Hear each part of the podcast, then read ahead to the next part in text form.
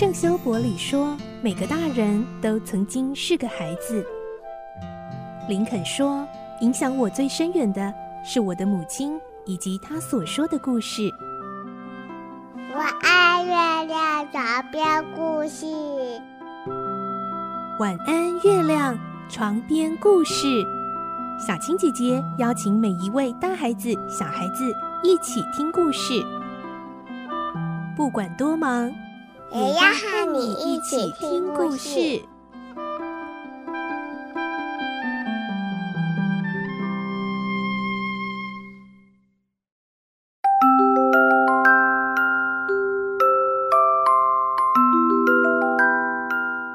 晚安，欢迎你和我们一起听故事。我是小青姐姐，我们继续来听伊索的故事。今天是十五集，我们会听到伊索一个人在埃及，除了面对埃及王，还要对于那些大臣提出来的各种难题做出回应。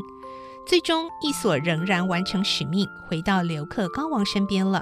可是后来，他却被人栽赃、诬陷偷了金杯，而被打入监狱。来听今天的故事。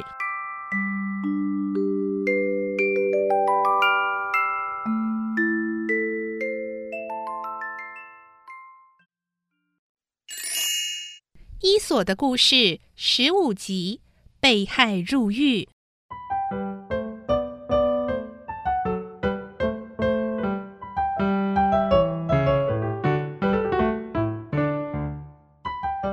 宁克多保罗王听了众大臣们的建议，传来伊索要大臣们想办法整他。伊索一到，就有个大臣站出来说：“陛下说你很聪明，我不相信。现在我想代替陛下问你一个问题：什么东西是我们从来没有看过和听过的呢？如果你答得出来，就算你赢。”我国自当向刘克高王进贡。伊索回答：“嗯，请给我两三天的时间想想看。”离开王宫后，伊索边走边想：“嗯，不管我说什么，他们一定是会回答看过了，也听过了。”回到了住处，伊索就伪造一张借据。上面写说，刘克高王贷款给宁克多保罗王一大笔的借款，还注明偿还期限，但已经过去了。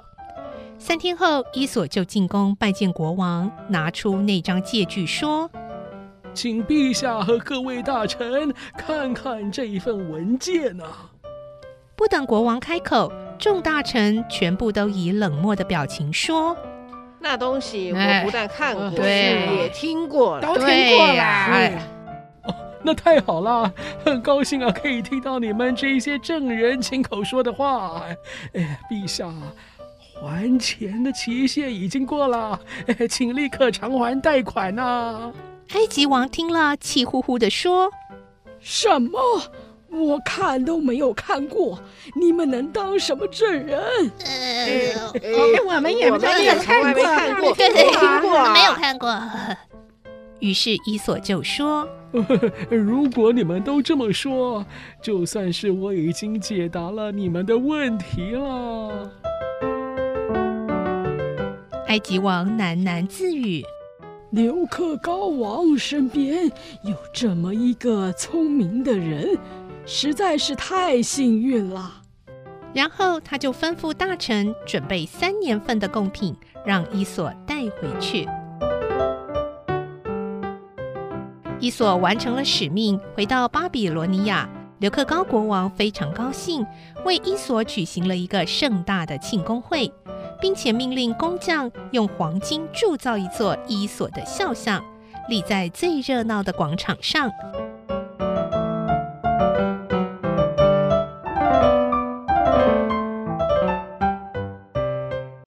几天后，伊索想去德菲尔旅行，向国王告别，并当着国王的面发誓，一定要回巴比伦尼亚度过晚年。伊索来到德菲尔，向当地的人说：“各位啊，你们啊，像是漂浮在海上的大木头，当我在远方看到那个木头在波浪间起伏，以为是什么好东西，接近一看，才知道是没有多大用处的木头。同样的，我在远离都市的地方看见你们，觉得你们很了不起。可是走近一看，原来你们的教养比其他任何一个都市的人都差。所以啊，你们只适合承袭你们祖先的工作。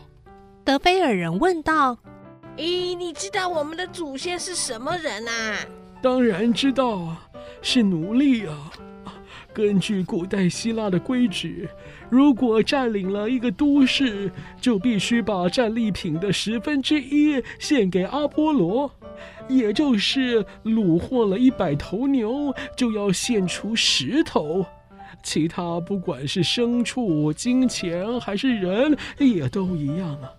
你们就是那些俘虏来的人的子孙，所以你们就变成了全希腊人的奴隶。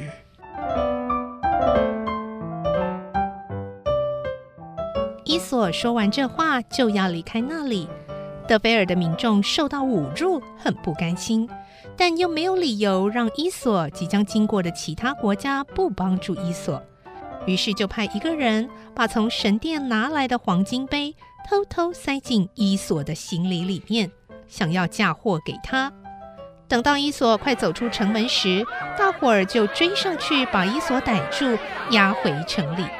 伊索大声问。你你们这是干什么啊？嗯，因为你偷了神殿的圣物啊！太可恶了！哼！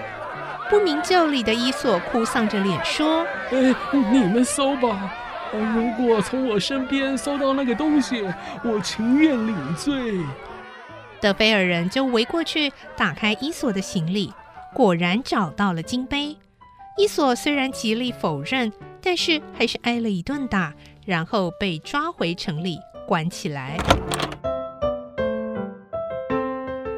伊索的一个朋友买通了狱卒，到牢里探望他，看见伊索瘦得不成人形，流着眼泪说：“你怎么瘦成这样啊？”伊索叹了一口气，讲了一段寓言给朋友听。有一个女人办完丈夫的丧事之后啊，就坐在坟墓旁边痛哭。一个农夫从附近经过，看到了，想娶她为妻。呃，他就把牛绑在树干上，走近这个女人，假装哎也哭得很伤心。女人呢，就停止哭泣，问农夫说：“啊，你在哭什么？”我刚刚埋葬好妻子，她是一个好女人，看见你在哭。又想起他生前的好处，嗯，不由得也哭了起来。嗯，我哭也是因为丈夫先我而去。哦，既然我们的命运相投，就应该互相安慰。我会像爱死去的妻子一样爱你，希望你也像爱死去的丈夫一样爱我。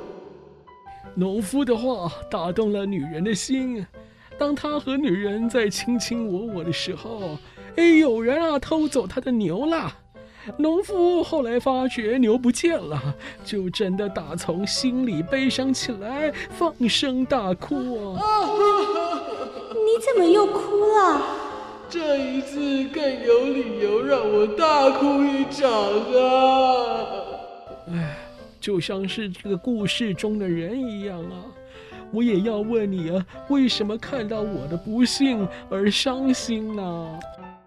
朋友擦干眼泪问伊索：“为什么你过去那么坚强，现在变得那么弱懦呢？呃，为什么你过去那么聪明，现在连为自己申辩都不能呢？”